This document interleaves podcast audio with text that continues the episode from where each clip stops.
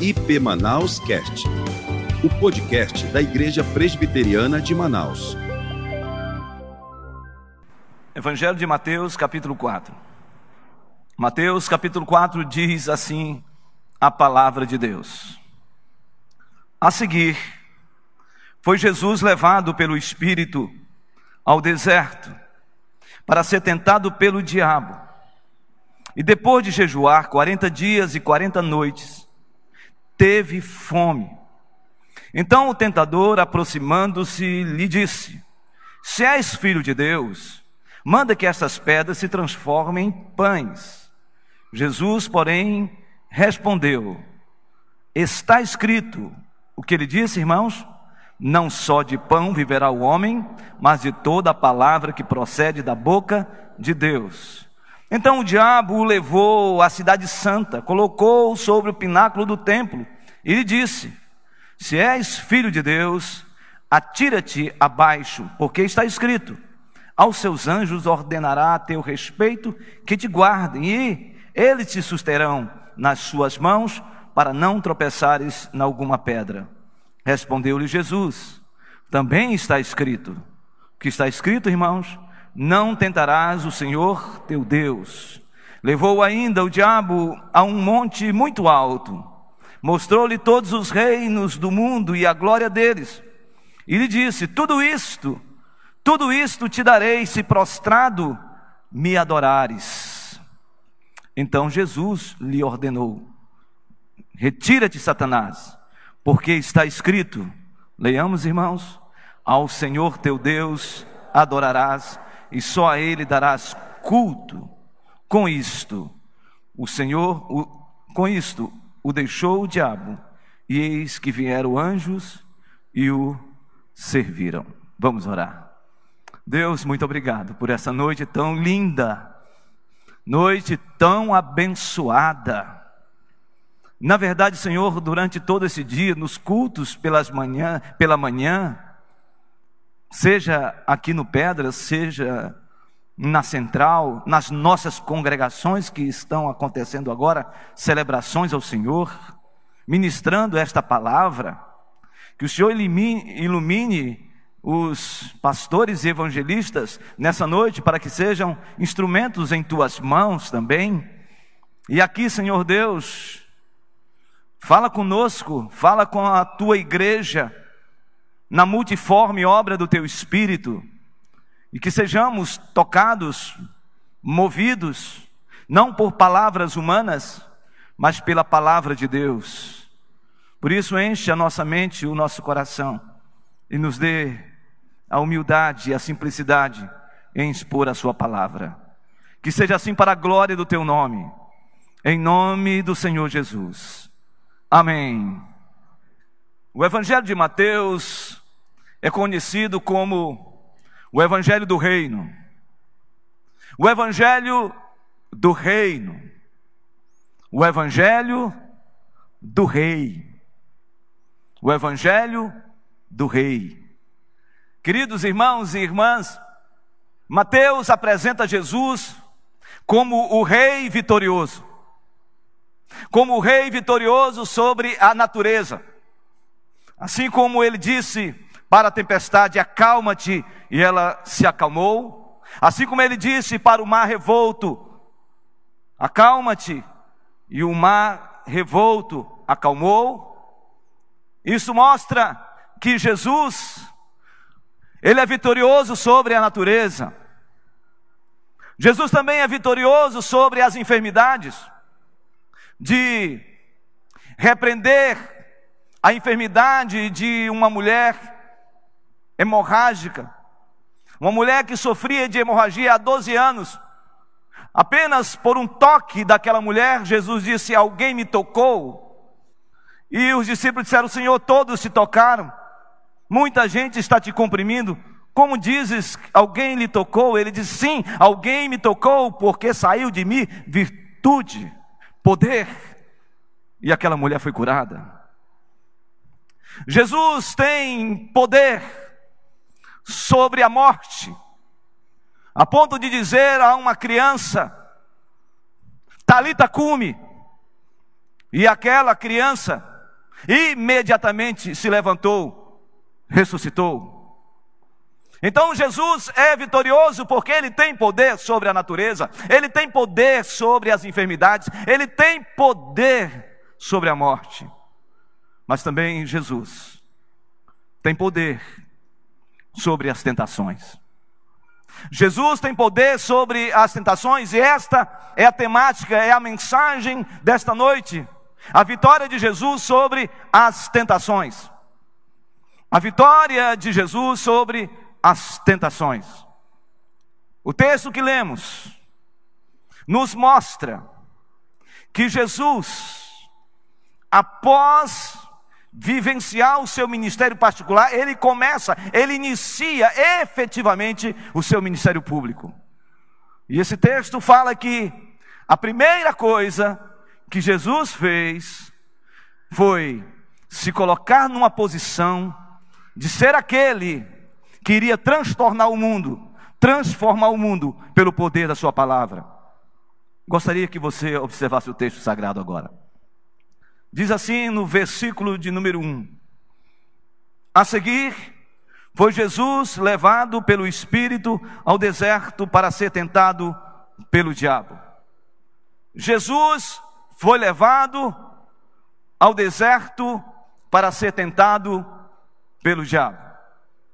Foi no deserto que Jesus foi tentado e enfrentou as maiores agruras que alguém poderia enfrentar diante do inimigo. Por isso, é fundamental fazermos quatro interpelações nesse texto. É imprescindível que eu e você possamos pensar em quatro indagações, em quatro perguntas que esse texto nos leva para que possamos entender o propósito de Deus para a minha vida e a sua vida nessa exposição. E a primeira pergunta: em qual cenário se deu este enfrentamento espiritual? Em qual cenário se deu este enfrentamento espiritual? O verso 1 diz que Jesus foi levado, impelido, como diz o evangelista Marcos, para o deserto. E aqui é importante nós observarmos o contexto anterior, imediato ao capítulo 4. Se você observar no versículo 13 do capítulo 3, nós encontramos a cena de Jesus. Jesus sendo batizado. Jesus se aproxima de João Batista e diz a João para que ele o batize, e João, constrangido, diz que ele não é digno de batizar Jesus, porque ele conhecia e ele sabia quem estava diante dele. Mas Jesus disse a João Batista, e então João Batista batiza Jesus. Mas há uma cena extraordinária, uma cena gloriosa no batismo de Jesus. E a cena é Jesus, o Filho de Deus, sendo batizado, a presença do Espírito Santo como pomba, vem sobre Jesus, e a palavra sobre Jesus no original significa a expressão plerou, ou seja, o Espírito Santo de Deus transborda, enche o Senhor Jesus, e uma voz que rasga os céus diz: Este é o meu filho amado em quem me comprazo. Quem disse isso foi o Pai. Então o Pai, o Filho e o Espírito Santo, no momento majestoso, no momento glorioso, no momento extraordinário, sobrenatural, algo cheio de glória se manifesta naquele lugar. Mas, depois de algo tão glorioso, de algo tão extraordinário, de algo sobrenatural, que aconteceu com Cristo no seu batismo, ele enfrenta um desafio grandioso. Diz a Bíblia que o Espírito Santo de Deus, conduz Jesus para o deserto para ser tentado pelo diabo. Da glória ao sofrimento, da glória a, a, a, uma, a uma sensação de guerra, de batalha e de dor, da glória para um tempo de enfrentamento espiritual. Você já teve essa experiência? De experimentar algo glorioso? Uma vitória, algo maravilhoso, algo indizível, algo majestoso, e mormente, naquele súbito momento, após tudo isto, você enfrentar um momento de dor, de sofrimento, de fracasso. Você já teve a sensação de experimentar uma grande vitória, uma vitória maravilhosa, seja ela qual for, e depois dessa vitória você enfrentar um embate tão grandioso que mexe com você, que mexe com a sua alma, que mexe com o seu coração, que mexe com as suas perspectivas? Esse é o cenário de Jesus. Esse é o cenário que Jesus enfrentou. Segunda pergunta que devemos fazer ao texto.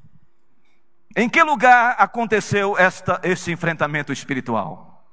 Em que lugar aconteceu este enfrentamento espiritual? O verso diz: A seguir foi Jesus levado pelo Espírito ao deserto. Ao deserto. Deserto é lugar de desorientação. Deserto é lugar de desolação. Deserto é um lugar que muitas vezes, num sentimento de solidão, você fica meio que sem referências. E quando falamos desse deserto, muito mais ainda, porque possivelmente esse deserto é o deserto de Jericó. Quem já teve a experiência de Israel sabe exatamente que existe um lugar chamado Monte da Tentação.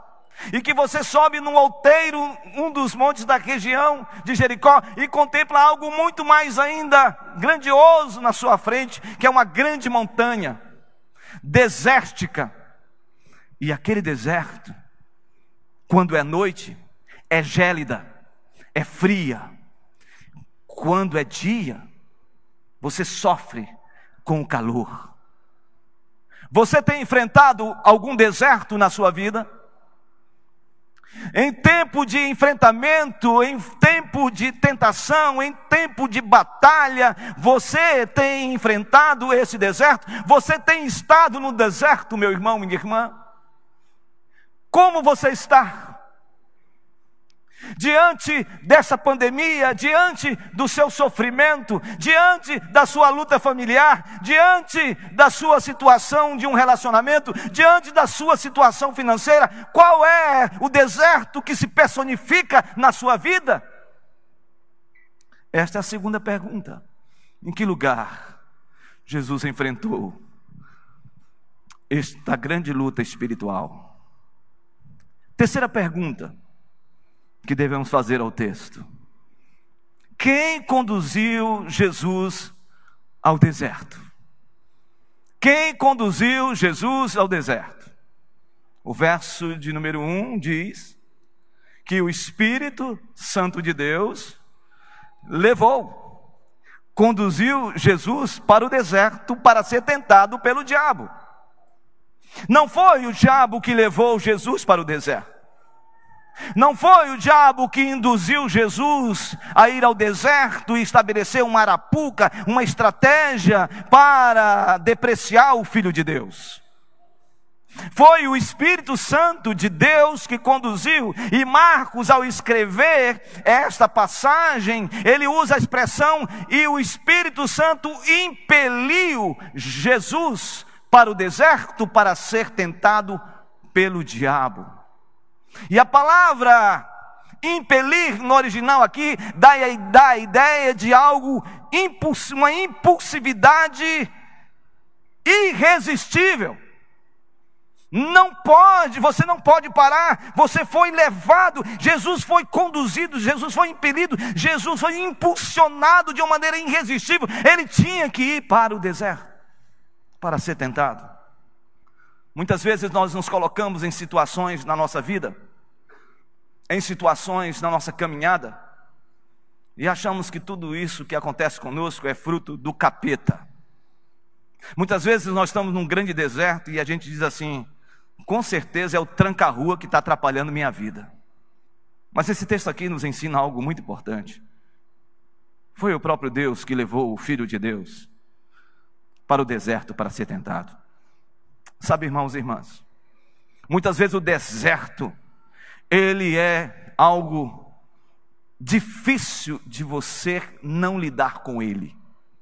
Muitas vezes estamos involucrados, estamos envolvidos num deserto, num enfrentamento, numa luta grandiosa, espiritual ou outra situação na nossa caminhada e nós achamos que que foi simplesmente uma ação maligna que fez com que eu estivesse naquela situação. Muitas vezes é o próprio Deus que nos leva. Sabe para quê? Para amadurecer, para nos fortalecer para nos fazer crescer.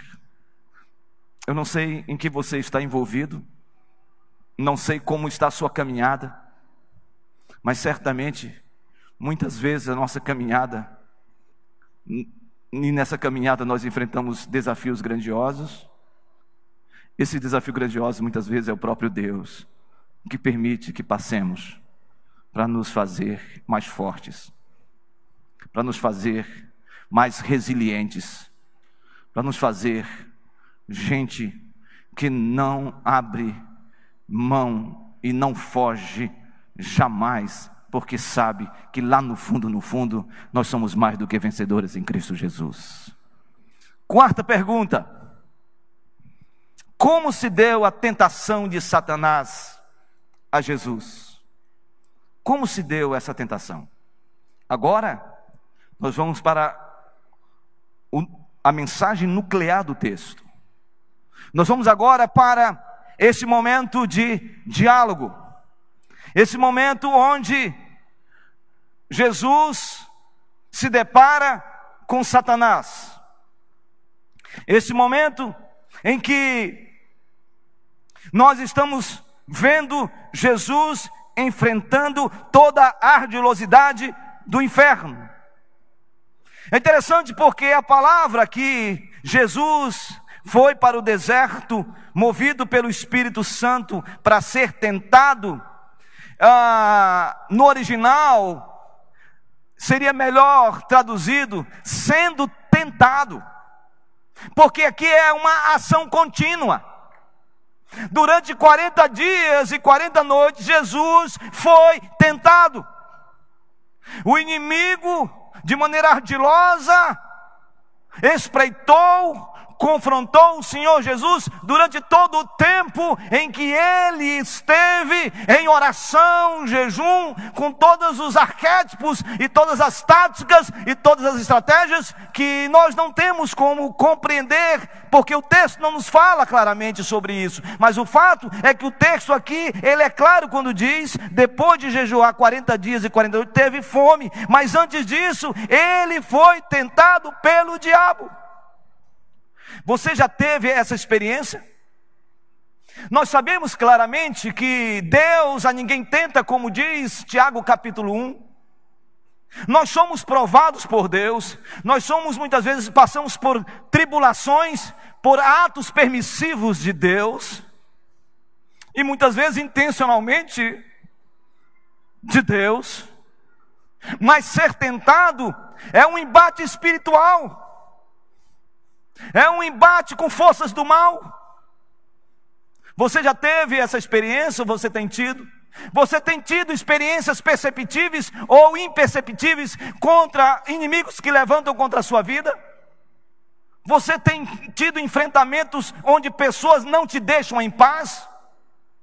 Onde você tem um chefe, onde você tem um, um, alguém que trabalha no seu trabalho, que o tempo todo fica ali vilipendiando, fica ali desonrando, fica ali instigando o tempo todo. Você tem enfrentado abuso moral no seu trabalho? Você tem enfrentado abuso espiritual ou também abuso em outras instâncias na sua caminhada? Sabe, muitas vezes as forças do mal se apresentam de maneira perceptíveis no mundo ordinário. Mas também pode aparecer no mundo extraordinário. Aquela, aquele ato que te comprime, que te pressiona, aquele sentimento de que você parece que não consegue sair, você se sente sufocado espiritualmente, parece que você está sendo colocado num verso, numa parede, que não consegue se libertar. Você está diante muitas vezes de um ato provocado pelo inimigo mesmo. Ou talvez você lute internamente com algo dentro de você, uma luta grandiosa dentro de você. Um pecado camuflado, escondido.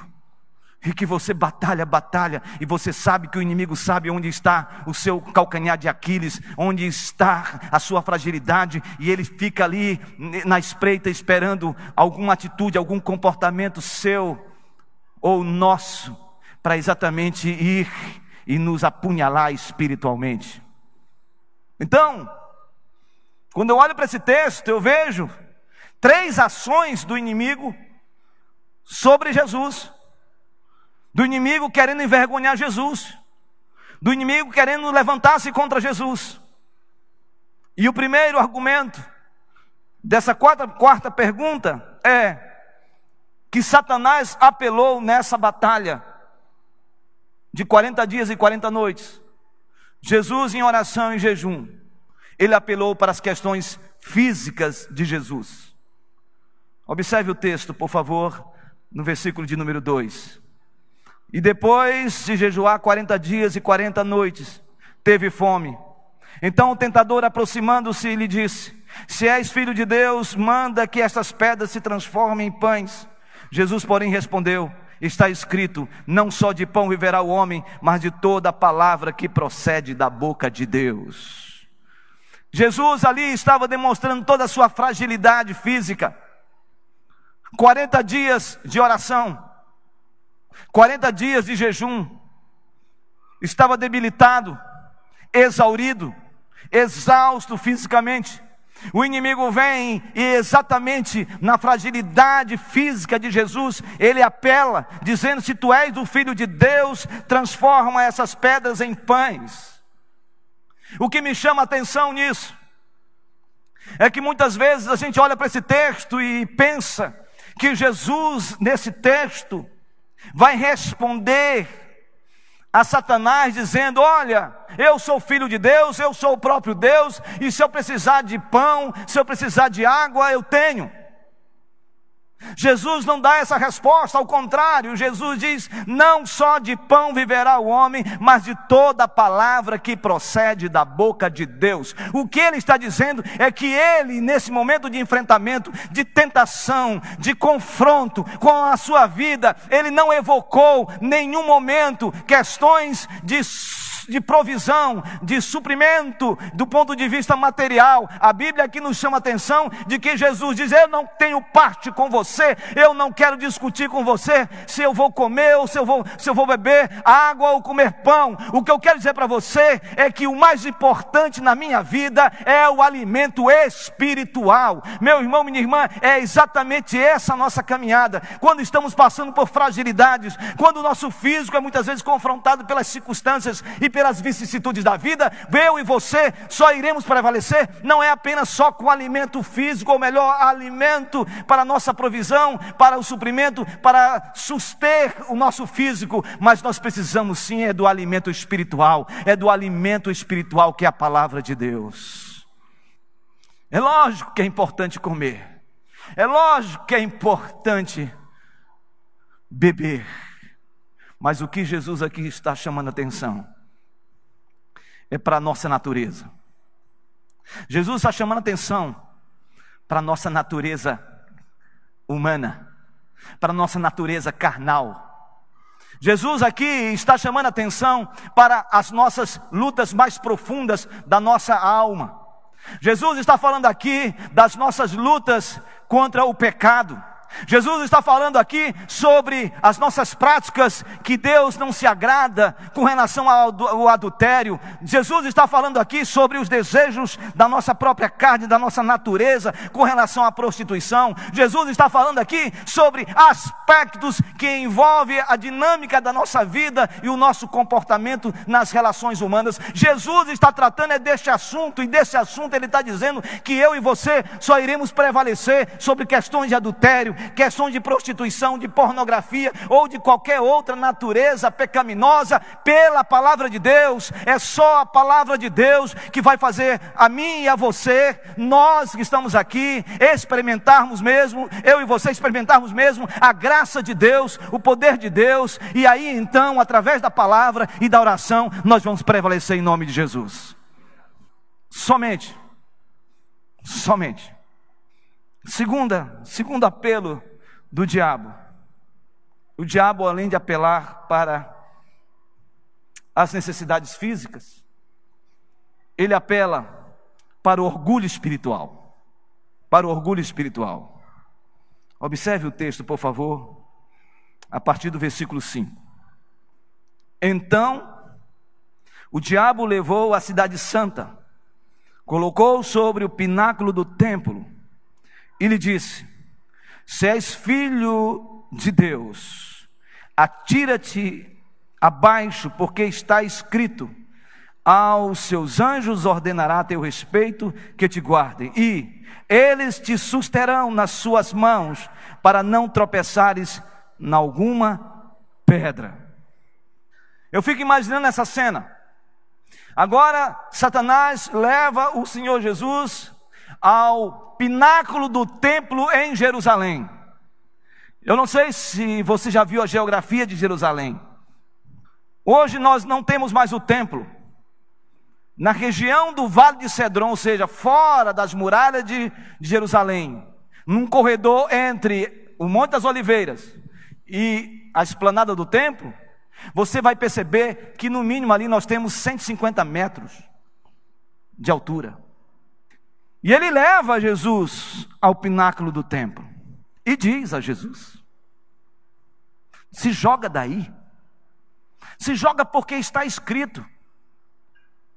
Se você se jogar, os, os anjos, os teus anjos irão te sustentar. E o que nos chama atenção é que Satanás usa as Escrituras. Ele evoca o Salmo de número 91, versículo 11. Jesus poderia ter dito: Eu sou bom mesmo. Eu vou me jogar aqui, todos verão, e todos irão reconhecer que eu sou o Filho de Deus, eu sou o Messias, eu tenho a força, eu tenho o poder. Jesus poderia ali ficar tufado, poderia se encher de uma arrogância espiritual de um orgulho espiritual e se colocar numa posição altiva espiritualmente falando. Ele apelou para o orgulho espiritual. Queridos, isso é muito sério. Porque nós vivemos hoje uma empáfia espiritual no meio do povo de Deus. Só eu tenho a palavra. Só eu oro. Só eu ministro libertação. Só eu conduzo as coisas. Não existe outra igreja melhor do que a igreja presbiteriana de Manaus. Só existem bons líderes na igreja presbiteriana de Manaus. Só existe doutrina e ensino na igreja presbiteriana do Brasil. Sim, irmãos. Tudo isso tem sua verdade. Mas o que me deixa entristecido é a nossa arrogância, o nosso arrotar espiritual de acharmos que somente nós somos detentores da palavra, da doutrina e da sã doutrina. Existe, irmãos, algo importante a se dizer nesta igreja. Existem pastores além da igreja presbiteriana do Brasil. Existem homens de Deus, além mulheres de Deus, além das nossas do, da nossa paróquia, existem homens e mulheres de Deus em outras comunidades, em outras igrejas que servem e que servem e que são submetidas à sã doutrina, ao conhecimento das Escrituras. Existem homens e mulheres de Deus além do nosso arraial, sabe por quê? Porque o nosso olhar não pode ser um olhar sectário, um olhar simplesmente olhando para nossa, nosso arraial, a nossa paróquia, o nosso olhar tem que ser este olhar que Jesus está falando aqui. Ele está falando do reino de Deus. Eu e você fomos lavados pelo sangue do Cordeiro, pertencemos ao Senhor Jesus Cristo, caminhamos com Cristo. De fato, estamos numa igreja que preza pela palavra de Deus, mas acima de tudo, nós somos do reino de Deus. Nós somos rei do, do rei dos reis. Nós pertencemos ao Deus Todo-Poderoso, Criador dos céus e da terra. E existe neste mundo uma legião de irmãos e irmãs que ainda não se submeteram a, a todo tipo de, de ações malignas. Existe um grupo de irmãos e irmãs que continuam amando a Deus e que vai além das nossas fronteiras. Existe um grande, uma grande conspiração maravilhosa, celestial, espalhado nesse mundo de meu Deus, para que eu e você saibamos que o reino de Deus é muito maior e ele está avançando e nós vamos avançar até a sua volta em nome de Jesus. Então cai por terra nossa arrogância espiritual, cai por terra nosso orgulho espiritual, cai por terra nosso empáfia espiritual, cai por terra tudo aquilo e que olhemos para Jesus, esse Jesus que diz: seja humilde, seja humilde, seja humilde, porque os bem os humildes sempre serão vistos como felizes porque os humildes herdarão a terra.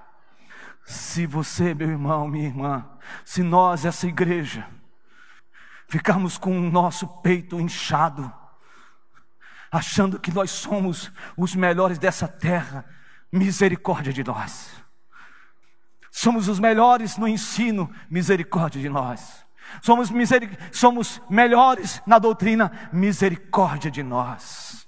Nós fazemos parte sim de uma igreja que ama o ensino, uma igreja que ama a palavra, uma igreja que expõe as escrituras, uma igreja que vive as escrituras, mas uma igreja que reconhece que tudo isso vem do Senhor. É do Senhor. É do Senhor. Aí a gente baixa a bola. Aí a gente baixa a bola. Aí a gente começa a viver o evangelho, que é a simplicidade do evangelho. E aí, eu recorro à igreja presbiteriana de Manaus, porque enquanto está sendo pregado esse evangelho neste lugar, Existem congregações de irmãos simples da igreja presbiteriana de Manaus que estão também ouvindo este evangelho. Existem irmãos nos rincões do Amazonas, nos, nas, nas cidades ribeirinhas, nas comunidades mais longínquas dessa nossa região. Irmãos queridos que andam de canoa para chegar numa congregação, para ouvir a palavra de Deus. Irmãos e irmãs, essa igreja não é uma igreja elitizada, essa igreja é de Jesus Cristo. Esta igreja está avançando, e aí nós podemos dizer: as portas do inferno jamais irão prevalecer contra a igreja do Senhor. Misericórdia de nós. Satanás apelou para as necessidades físicas. Satanás apelou para o orgulho espiritual. E a resposta de Jesus é linda. Porque no verso 7 ele diz: Também está escrito, capeta, não tentarás o Senhor teu Deus. Resposta: Você não vai me tentar. E aqui eu digo para você nessa noite: não deixe que as pessoas fustigarem você. Na sua mente, no seu coração, diga: Eu não aceito isso, eu quero viver a vida segundo a palavra de Deus. Terceiro argumento: o inimigo apelou para o desejo de poder. Ele apelou para o desejo de poder, está no versículo ah, de número 8, diz assim: Levou ainda o diabo a um monte muito alto, mostrou-lhe todos os reinos do mundo e a glória deles, e disse: Tudo isto te darei, se prostrado me adorares. Pensa nessa cena. Agora Satanás leva Jesus para um monte, um alto monte, e diz: Contempla os reinos, contempla tudo isto, tudo isso, tudo isto eu vou te dar, se prostrado, se ajoelhado, se genoflexo, ou seja, curvado completamente, me adorares. Qual era a estratégia de Satanás aqui? Você não precisa sofrer. Você não precisa ir para o Monte das Oliveiras e se ajoelhar e orar intensamente no Getsemane, pedindo que o Senhor afaste o cálice, porque a dor está sendo muito grande e você está suando sangue. Você não precisa ir para o Calvário. Você não precisa ir pelas trincheiras, por um corredor polonês com uma cruz nas costas e as pessoas dizendo todo tipo de impropérios contra você, todo tipo de escárnio contra a sua vida. Você não precisa disso. Você não precisa ir para a cruz, ser estendido e sorver a dor da morte. Você não precisa disso. Esses reinos todos que eu estou te mostrando tudo isso eu vou te dar. Sai dessa, não pega esse caminho. Aqui tem um atalho. É exatamente isso que o inimigo está propondo para Jesus. Talvez seja esse o maior desafio da nossa geração. Nós gostamos tudo na mão, como dizia minha mãe e meu pai, que nem galo cego. A gente pega um monitorzinho, pega um aparelho e antigamente, irmãos, quem é da época da Telefunk, da televisão, televisão de válvula, quem aqui é da época da televisão de válvula? Não levanta a mão não, irmãos. A gente ligava, fazia e a gente esperava mais ou menos três minutos para vir a imagem. E a gente ainda, naquela época, pra, porque tudo é preto e branco, para melhorar, a gente colocava uma película toda colorida para dar aquela TV a cores. Vocês lembram disso? Alguém está dizendo, eu não, eu sei, eu sei. Mas era, hoje não, hoje tudo é facilitado. Ar-condicionado. Tem gente agora que vai chegando em casa, ele pega um celular e. Aí, portão abre. A, porta da casa abre.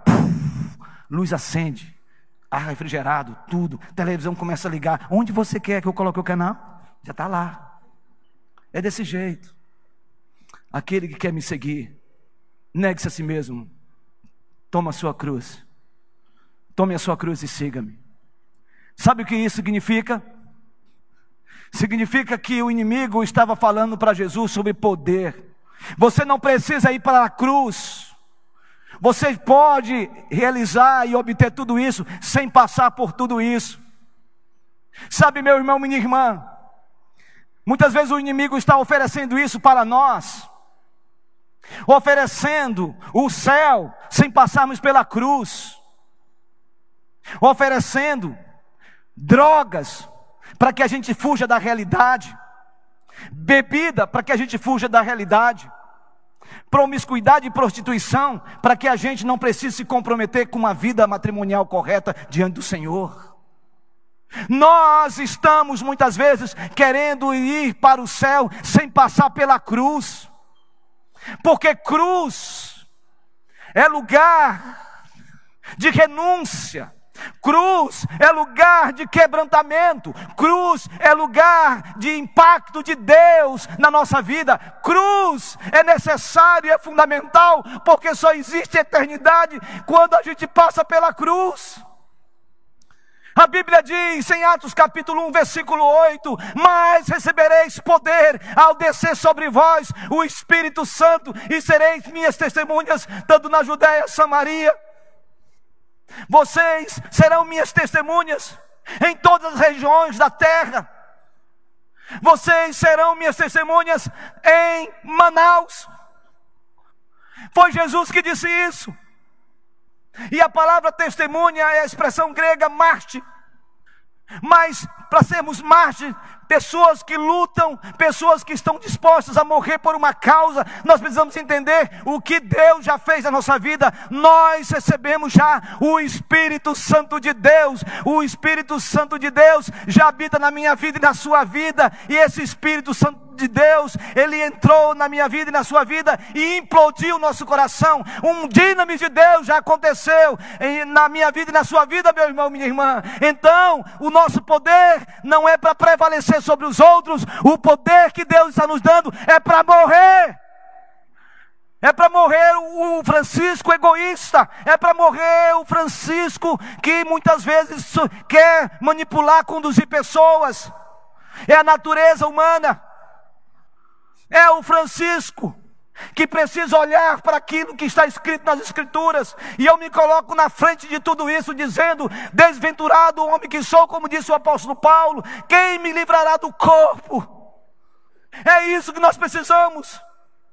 Precisamos rasgar o nosso coração, rasgar nossas vestes, jogar a cinza sobre nossos ombros, sobre nossa cabeça e pedir perdão a Deus porque o poder, na verdade, é de Deus, a honra é para Deus, o louvor é para Deus, a glória é para Deus. Como você está? Se o poder que Deus derramou em nós, através do seu Espírito, está servindo para a gente querer impor sobre os outros a nossa forma de ser, esse não é o poder de Deus. Esse é o poder da carne. Esse é o poder humano. Mas se nós recebemos o Espírito Santo e nós cremos que Ele habita em nós, então esse poder nos leva a olhar para Jesus e reconhecer aquilo que o apóstolo Paulo disse em Filipenses capítulo 1, versículo 5, capítulo 2, versículo 5 em diante. Tende o mesmo sentimento que houve em Cristo Jesus.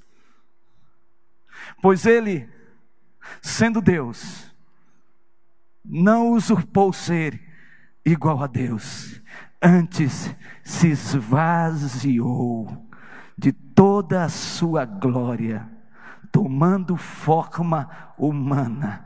Quando Paulo diz isso, os filipenses são tocados com o poder de Deus, e Paulo diz claramente: quando nós reconhecemos esse Deus, que em sua natureza é divina 100%, em sua natureza humana 100%, esse Deus maravilhoso, esse Jesus lindo, então ele vai poder dizer claramente, e nós aqui nessa noite possamos também expressar esse mesmo sentimento quando nós nos deparamos com o texto sagrado, quando Paulo diz que toda língua confessará e todo joelho irá se dobrar diante de Jesus Cristo, o Senhor. A resposta de Jesus é linda. Ele diz, no verso de número 10: então lhe ordenou: Retira-te, Satanás, porque está escrito: Ao Senhor teu Deus adorarás, e só a Ele darás culto. Somente a Deus, irmãos, nós devemos adorar.